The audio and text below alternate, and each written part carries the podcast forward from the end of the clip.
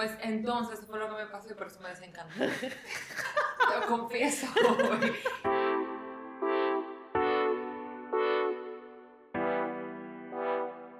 Bienvenidos una semana más a Estoy en Descoche, un podcast. eh, ¿Cuál es nuestro lema, Raiza? Un podcast que Con- habla de la vida real con con, copa copa de de vino vino en mano. Así mismo, estamos un poco tipsy. Yo te iba a decir no que chin chin, no en otro lema. Estamos un poco tipsy, pero está bien porque estamos entre amigas y estamos aprovechando que estamos juntas y le estamos pasando muy, muy, muy, muy Súper bien. Y no hacía falta ese, ese, ese tiempo así como entre las dos. ¿Cómo tú estás, Raiza? Yo estoy feliz, yo sigo feliz y yo sigo bebiendo, o sea que yo estoy feliz. Dime, dime. Además, que tam- sí estamos celebrando que estamos juntos, estamos celebrando casi cumpleaños, estamos celebrando que tenemos muchos seguidores, estamos celebrando que tenemos invitada hoy. Sí, tenemos una invitada muy especial. Parte de nuestra, de nuestra mejor amiga. Ya. Exacto. Entonces, bienvenida Patricia Puello. ¿Cómo estás? Hello. Muy bien, muy feliz de estar con ustedes. Chin chin, chin Chin, chin, chin. ahora sí de verdad. Que son gracias. Chin chin. Entonces, nada, traemos a Pachi eh, porque además de ser quien nos patrocinó con el vino de hoy, No le iba a decir, pero bueno. nos patrocinó con el vino de hoy, además de que teníamos mucho tiempo sin, sin juntarnos, sin hablar. Y, y nada, lo aprovechamos. merecen, ustedes se lo merecen. Ay, Ay, qué qué linda. linda. bella. La chico sí. Amiga, como que te sale el mexicano, así como de la nada. La Porque- neta, sí. Ah, chico, La para novela. ¿Sí? Sí, la Casa de las Flores ha hecho estrago conmigo. Caso de las flores. Sí, ya yo terminé de verla. Yo también. Muy mala. Sí. Eh, Sí. La primera temporada excelente, la segunda no, y la tercera nada que ver. Pa, pa, pa. Nada. Pa, pa, pa. Yo dormí todas las veces que lo intenté ver, pero sigamos con el buen tema. Bueno, nada, entonces déjame introducir a Patricia para, para que la conozca un poquito, ¿verdad? La audiencia. Bueno, Pat- Patricia, eh, desde muy joven, bueno, yo la conozco desde que estaba en el colegio, desde tercero de primaria. Lo tuyo de los tiempos de. Es, No, no, más allá. más allá, amiga, de los tiempos de Candy, de, de los Power Rangers. Ah, Estamos hablando de, ese tiempo, Wow. allá. Entonces, lo chulo es que yo, por ejemplo, era el número 13 y ella era el 14. Ajá. Yo era el número 15 y el 16. Sí, sí, sí, sí. Además de que ella se llama Patricia Puello y yo me llamo Mayra Mayra Patricia. Oh. Entonces, ah, Tenemos un buen nombre. exacto, Qué tenemos- privilegiada eres de tener mi nombre. Exactamente. No, no me digas decir tu segundo nombre. Eh, Patricia, por favor. Bueno, entonces, desde muy joven, eh, Patricia, eh, ella es joven, pero desde más Ah, jovencita, desde muy joven, Patricia siempre le gustó los negocios y le gustó emprender, le gustó eh, ganarse su dinerito ella por, eh, por, su, por su propia mano. Y entonces eso es algo que yo siempre he admirado como eh, de la gente que lo tiene como claro, Claro. desde muy joven, como que yo todavía no tengo claro muchas cosas en mi vida, pero Patricia tenía muy claro que, que ella quería eh, ser dueña de, de- de sus negocios.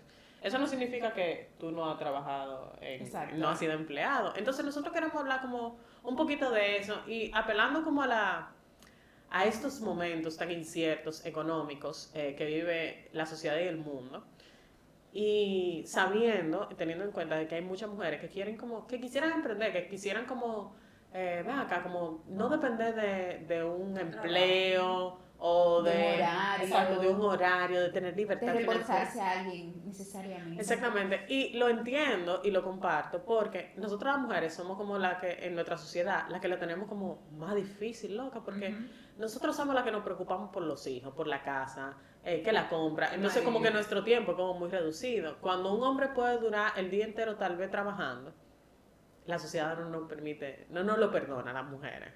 Entonces, eh, entiendo que hay muchas eh, chicas que quisieran como emprender y No de puede. eso, exacto, y de eso vamos a, vamos a hablar hoy. Y de los pros y los contras del famoso emprendimiento o de emprender o de tener emprendu- eh, emprendedurismo. Emprendedurismo. Ay, Dios mío, yo esa palabra de verdad para mí me supera. Me supera, amiga, porque siempre está mal dicha. Emprende tú. De ser tu propio jefe y hacer lo que te gusta. Exactamente. Vamos a dejarlo así. Sí. En esa, en esa, en esa, en esa En fase. esa premisa. En esa premisa sencilla. Entonces, vamos a. Vamos, háblanos, háblanos un poquito de ti, Pachi. ¿Cuándo, ¿Cuándo te empieza y por qué tú em- surge esa necesidad en ti de, de querer hacer un negocio? ¿Y, y qué, qué talento, qué actitudes tú te veías y qué cosas te hacían feliz para tú emprender tal vez un negocio? Mira, cuando estábamos en el colegio, como tú misma dijiste, eh, a mí siempre me ha gustado como generar para yo sentirme independiente y no depender quizás de la caridad o de que otro me dé o lo que sea. Cuando estaba muy chiquita en el colegio, por mi casa había una farmacia. En esa farmacia vendían los piojitos, que eran como unos ganchitos que se enganchaban en el, en el cabello. Entonces esos piojitos los vendían en esa farmacia como a medio peso. Entonces yo compraba los piojitos en la farmacia y yo entendía que yo podía merendar más comprando los piojitos a medio peso y vendiéndolo como a dos pesos. Y yo iba todos los días a comprar piojitos y lo vendía en el colegio. Y en el colegio tenemos dos recreos y yo merendaba en los dos recreos y siempre me quedaba algo para además. Aparte también había un tema de la botella, entonces yo recogía botella en el recreo y con, cambiando la botella como por el cambio que te daban, yo siempre tenía dinero. Yo siempre he sido como, aunque soy, se oiga extraño, como oportunista de ver de dónde yo puedo generar dinero y, y ¿verdad? compensarme con eso en el buen sentido de la palabra. Claro, hay muchas claro. formas de generar dinero de una forma no lícita, pero eso no me llama la atención. Muy bien. Ok, entonces, eh, yo por ejemplo no, no, yo no soy buena con esas ¿En qué? cosas. En general di que así dinero. Yo he tenido que ser, a- aprender a generar dinero propio por necesidad. ¿Tú nunca vendió ni potalita, amiga? No, loca, no, no me da, eh, o sea, no, no, no, no sirvo. O sea, no, no sirvo para eso, no, no sirvo para cobrar. Ahí Entonces, está el truco, tú tienes que tener poco miedo a, a cobrar también, o sea, no tiene nada de malo que tú al otro le pidas lo que te debe por lo que tú trabajaste. Sí, pero eso, eso que dice Mayra yo lo entiendo perfectamente porque me pasaba con las clases o me pasa. Eh, todos saben que yo doy clase de piano, pero para la, a la hora de cobrar yo decía, mira, en serio, también tengo que hacerlo yo. A veces decía, yo quisiera como un representante que se encargue de esa parte. Porque aunque el papá sepa que tiene que pagar mensual, que eso es como un colegio, Hay igual tú que tienes que que recordárselo. cobrarle. Ujú. Exacto. Y que incluso te dicen, pero tú tienes que recordármelo. Y yo, pero, señores, Eso eso es lo más fácil, lo que te dicen que tú tienes que recordárselo, porque pero me da cuerda, porque usted paga un colegio, entonces usted tiene que verlo igual, es como una una responsabilidad. Exacto. exacto, pero hay gente que se hace el loco. Sí, y tú amiga. sabes que para hacerse el loco, tú sabes también qué me pasó, dejé de cobrar mucho cuarto. Sí, yo sé. Haciendo relajo. Y eso duele porque tú no estás valorando tu trabajo. Sí, tú- lo, lo que yo creo que en este, en este momento, como en la vida y en la tecnología, uno puede como eh, programar como correo electrónico, así como eh, con MailChimp. intenté. Exacto.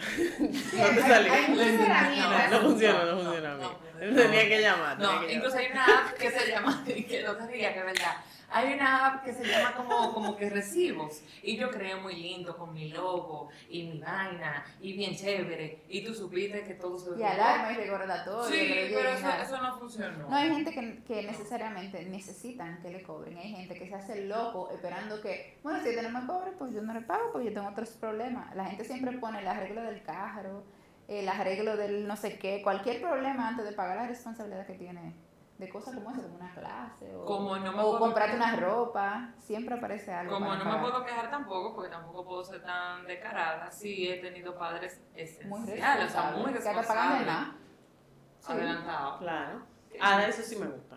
Sí, esos son chéveres. Eso sí me gusta. Sí. Pero déjame decirte algo. Yo, si hay algo que he aprendido, es que no todo el mundo nace para ser emprendedor. Usted dice una palabra muy cierta. Todo el mundo, eh, hoy en día en las clases, en los trabajos, en muchos sitios, se cree que el emprend- eh, hay que ser emprendedor y nadie, hay que dejar de ser empleado y todo el mundo. Y en la universidad hoy en día te, te crean una carrera para que tú seas emprendedor y lamentablemente tiene que haber un equilibrio porque el emprendedor necesita tener empleados. Claro. Entonces, Y el empleado hay gente necesita- que tiene que ser empleado No. y que ese es su... Y tú, Destino. tienes, y tú tienes que estar claro de que eh, para tú ser emprendedor tú tienes que tener muchas aptitudes y, mu- y, y- y mucha actitud también para poder enfrentar lo que eso conlleva. Porque ser emprendedor no te hace exitoso de la noche a la mañana. muchas gracias. Sí. Es. ¿Cuál fue el primer trabajo? Yo me acuerdo, la primera persona que yo recuerdo que tuvo un vehículo propio en el, colegio fue Patricia.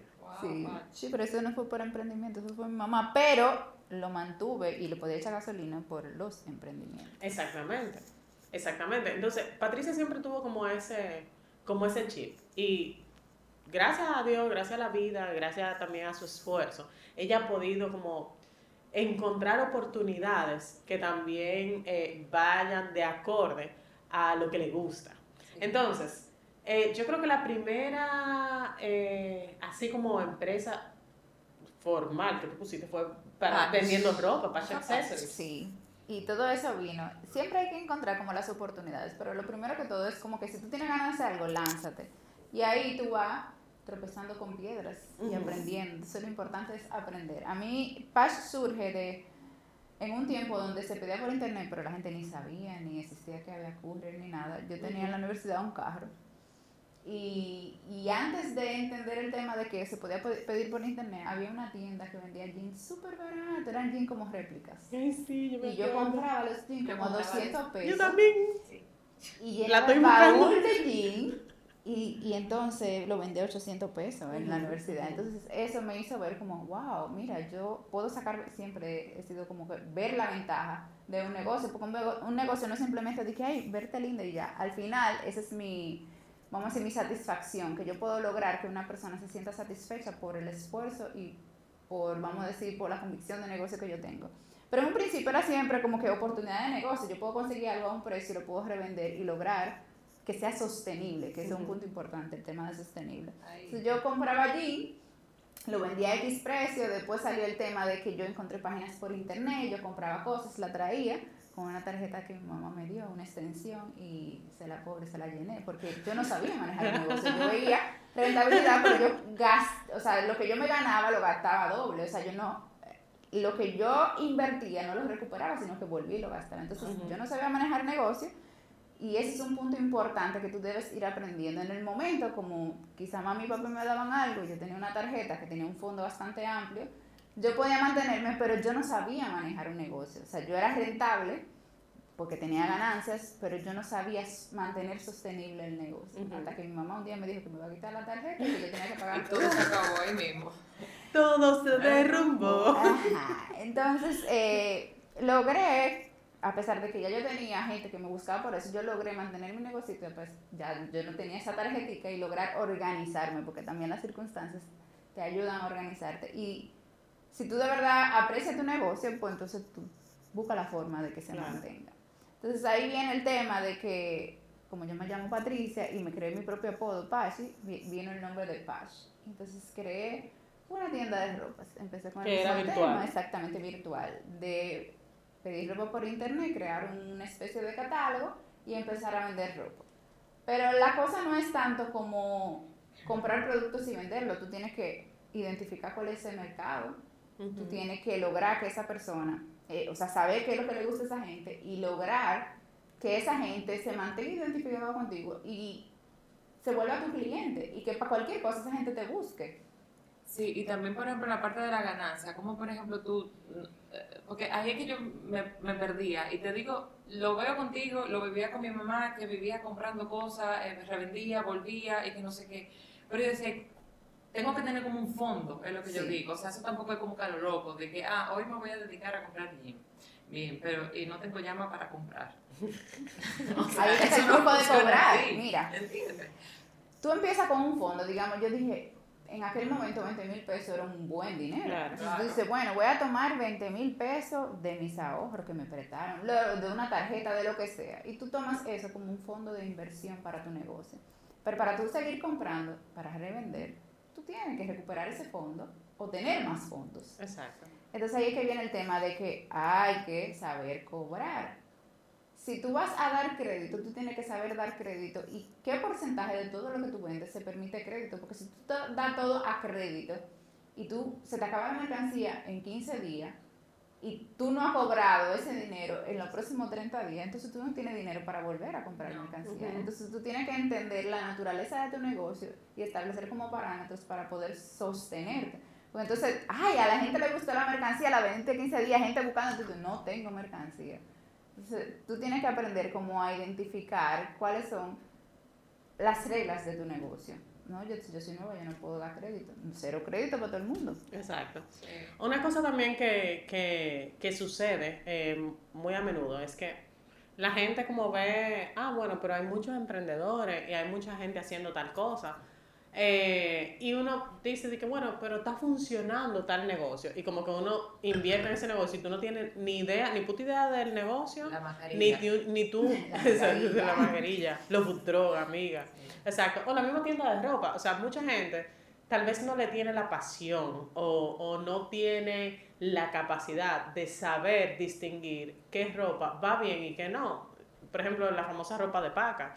Hay pacas que son exitosas porque saben elegir eh, el tipo de ropa que va Y es a... una caja de Pandora, como quieras. Exacto, y es una caja de Pandora, pero está el negocio, ¿verdad? Entonces, por ejemplo, las ropas de paca son ropas de segunda mano y hay gente, hay negocios que le funcionan más que a otros porque te lo organizan como si fuera una tienda, ¿ok? Y eligen las mejores ropas de esa paca y la exhiben y le ponen maniquí, o sea, como que le ponen como más. Hay otros que simplemente ponen las cajas ahí, tú te tapas y rebucas en, en- lo que sea, ¿eh? exacto, y tú te matas como lo que tú encuentres. Ok, entonces es como el carácter que tú le das y también el amor que tú eh, le el, tengas. el valor agregado que tú le ofreces al mercado dentro de, las.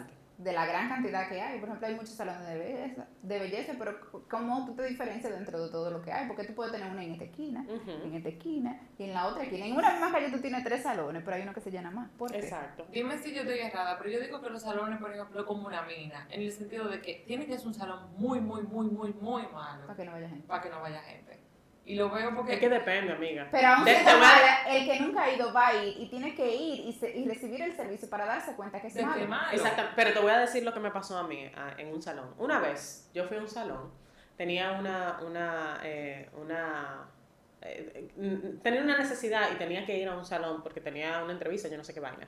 Y al final el salón me quedaba cerca de donde yo trabajaba y era en una plaza comercial. El salón nítido, o sea, uno a loca, caro, salón caro de plaza comercial. Bien. Ajá. Yo fui y recibí el peor servicio que jamás en mi vida yo he recibido en un salón. Primero, cuando tú vas a un salón y tú tienes, por ejemplo, yo que tengo el pelo rizo, crespo, eh, eh, tratado, yo no estoy esperando que tú me digas a mí, que, ay, pero ese pelo está muy maltratado. o sea, que te empieces- lo sepas. Claro, probablemente yo lo sepa. El Pero todo lo contrario, o sea, entonces me empezaban a decir que no, porque ahora todo el mundo, ahora todo el mundo quiere tener el pelo lacio, pero no se quiere derrizar porque qué sé yo cuándo. Entonces yo me sentí Dime no maltratada. propina. Amiga, ¿Y yo no pagaste? Claro, yo, yo pagué, yo pagué, pero yo no volví al salón. ¿Me entiendes? Entonces perdieron un cliente por una, un comentario de una MMG, ¿verdad? Que probablemente que a un quería que la votaran, ¿sabes? a un cliente que, que fue por primera Sí, vez, loca, ¿tú entiendes? Entonces, hay cosas y hay cosas, porque puede ser que me hayan que, que el cabello me quedaba lindísimo, pero el servicio fue horrible. Sí. Entonces yo me sentí maltratada cuando a un salón lo que tú vas a A relajar relajarte. Claro. y a salir a hermosa y feliz y empoderada.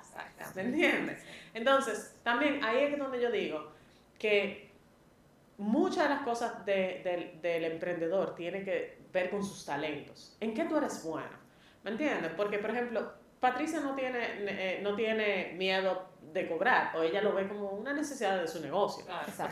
A mí me da, el, el cobrar me da como cosita.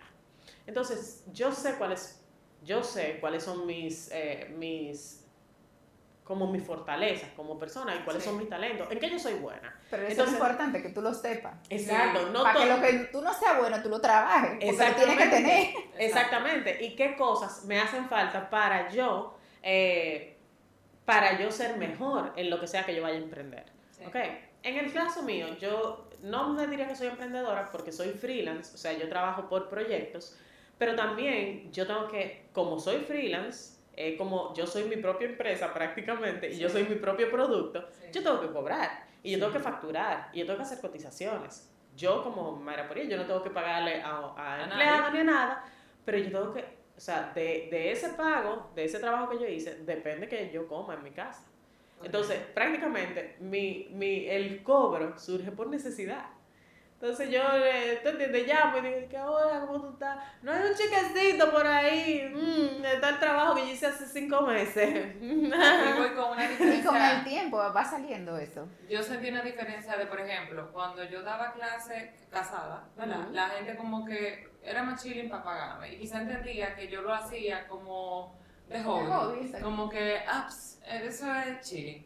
Al yo mudarme sola, la gente no entendió. O quizás, me voy a echar la culpa a mí. Quizás yo no le di el carácter de que la gente entendiera que era una necesidad. O sea, amo dar clases, pero ya también, además de amarlo, se volvió una necesidad porque es mi otro ingreso.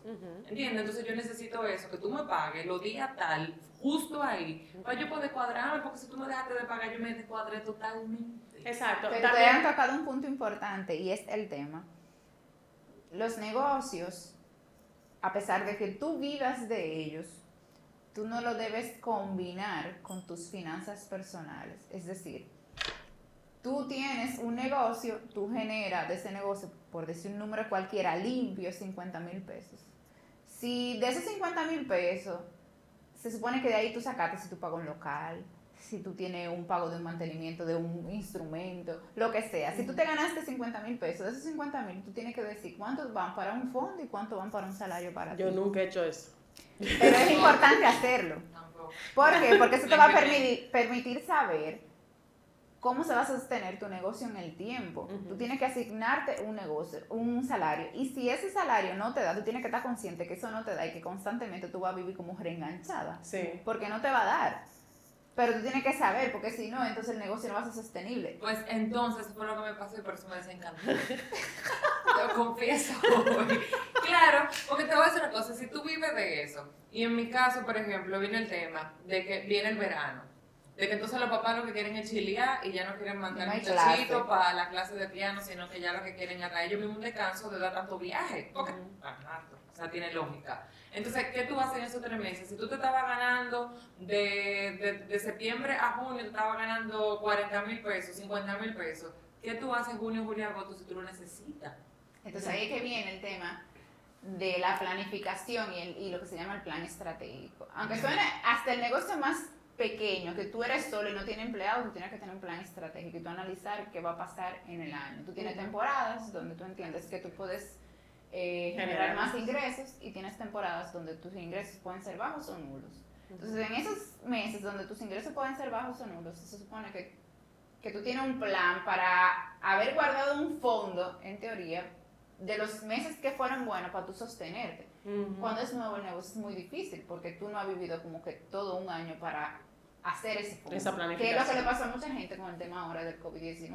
Mucho negocio nuevo no tenían fondos para poder sobrevivir con este tema de la crisis del COVID-19, Ujú. porque no podían sostener un pago de un alquiler de sus fondos guardados, no podían sostener temas con los empleados, temas de mantenimiento si tengo una plaza comercial, muchísimos temas, o simplemente no tenían cómo comer si, si vivían de su propio ingreso, no tenían un salario porque se supone que tú tienes que tener seis meses de salario si tú tienes gente.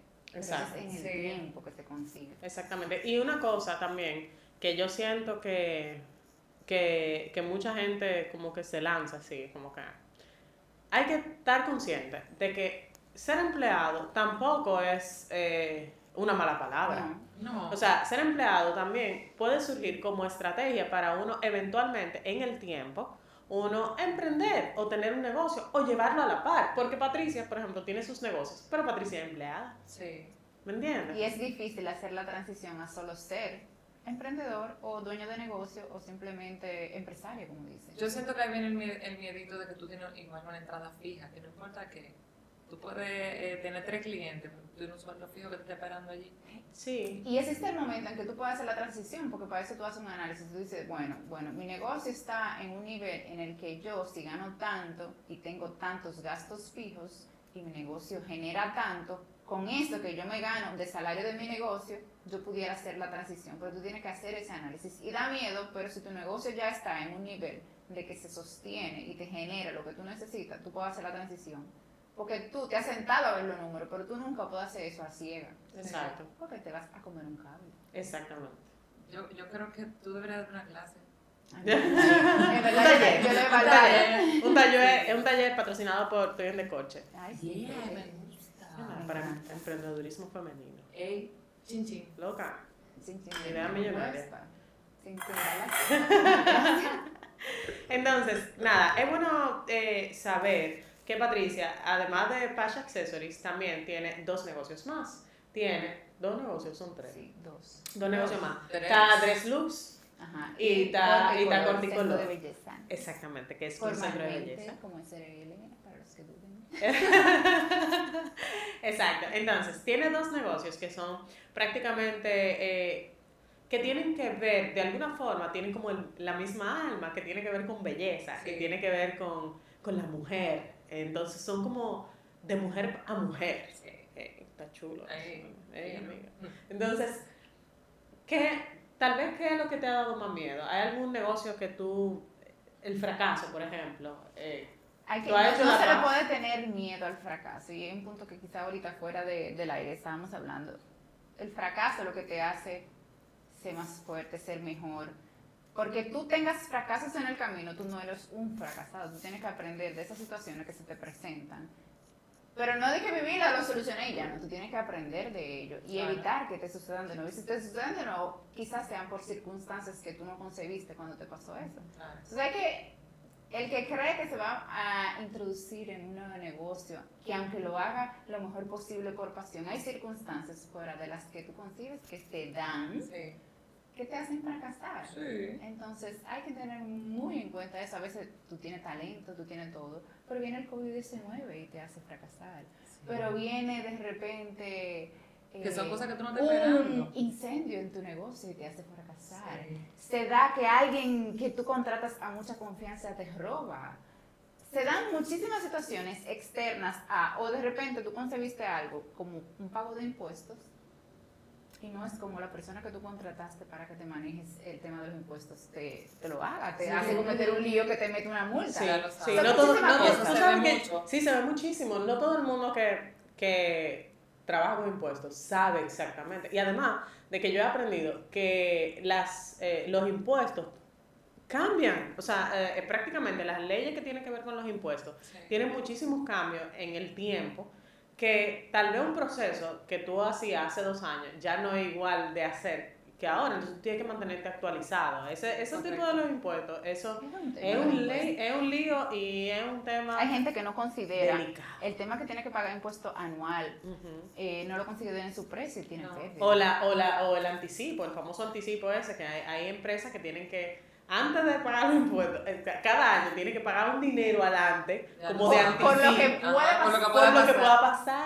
Entonces, eso es como capcioso. sin saber si te va a ir mal o si te va a ir bien. Exactamente. Entonces, ya para ir finalizando, eh, nada, eh, esperemos que Apache la vamos a traer otra vez, porque yo creo que esto es un tema como que hay que Sí, seguir. muy interesante. Sí, y hay como que seguir hablando y hay que seguir como dando como tips y hay que seguir como dando eh, consejos porque sabemos que hay muchas chicas, hay muchas mujeres que quieren eh, emprender, empezar su negocito y no saben cómo por No se. Exacto. Si tú Si ti te gusta algo, lánzate. Exacto, pero, pero- oriéntate. Exactamente, exactamente. Entonces también los invito a buscar dentro de ustedes a ver qué a ustedes les gusta hacer. Eh, hay un dicho que dice como que, ¿qué tú harías de gratis? ¿Qué tú harías eh, si a ti no te pagaran? Y tú serías feliz haciéndolo.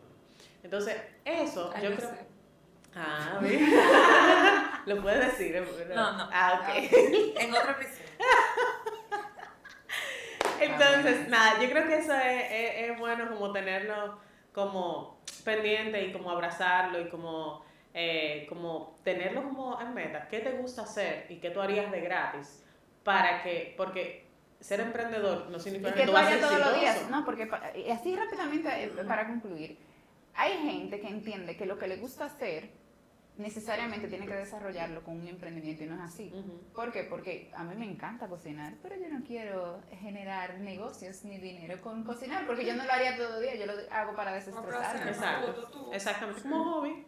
Exacto. para vivir de eso. Yo, por ejemplo, a mí, yo, por suerte, pero eso no es algo que yo supe desde el inicio, sino como que yo lo descubrí en el camino, trabajando, con propuestas abiertas a nuevas posibilidades, incluso hasta por necesidad. O sea, hubo un momento donde yo me vi que yo no tenía eh, ni un peso, no estaba trabajando, eh, estaba sobrevaluada en el, marca en el mercado. eh, y me ofrecieron un, un- un trabajo de guionista en un, en un, en un proyecto audiovisual. Y loca, yo me, me enamoré. O sea, me enamoré. Y si yo le hubiera dicho que no a esa oportunidad, No te hubiera dado cuenta. no me hubiera dado cuenta. Y, y no me hubiera dado cuenta también de que soy buena haciéndolo. O sea, de que, de que en verdad hay una, había una necesidad que yo estaba satisfaciendo. Sí. Entonces, si yo me hubiera quedado de que en mi casa, de que, ay, yo nada Si más yo quiero hacer hubiera- tal cosa. Si yo hecho O si yo hubiera hecho tal cosa, o me hubiera puesto a vender chicharrones en la calle, que es muy demandante. Pero bien. Exacto. Sí.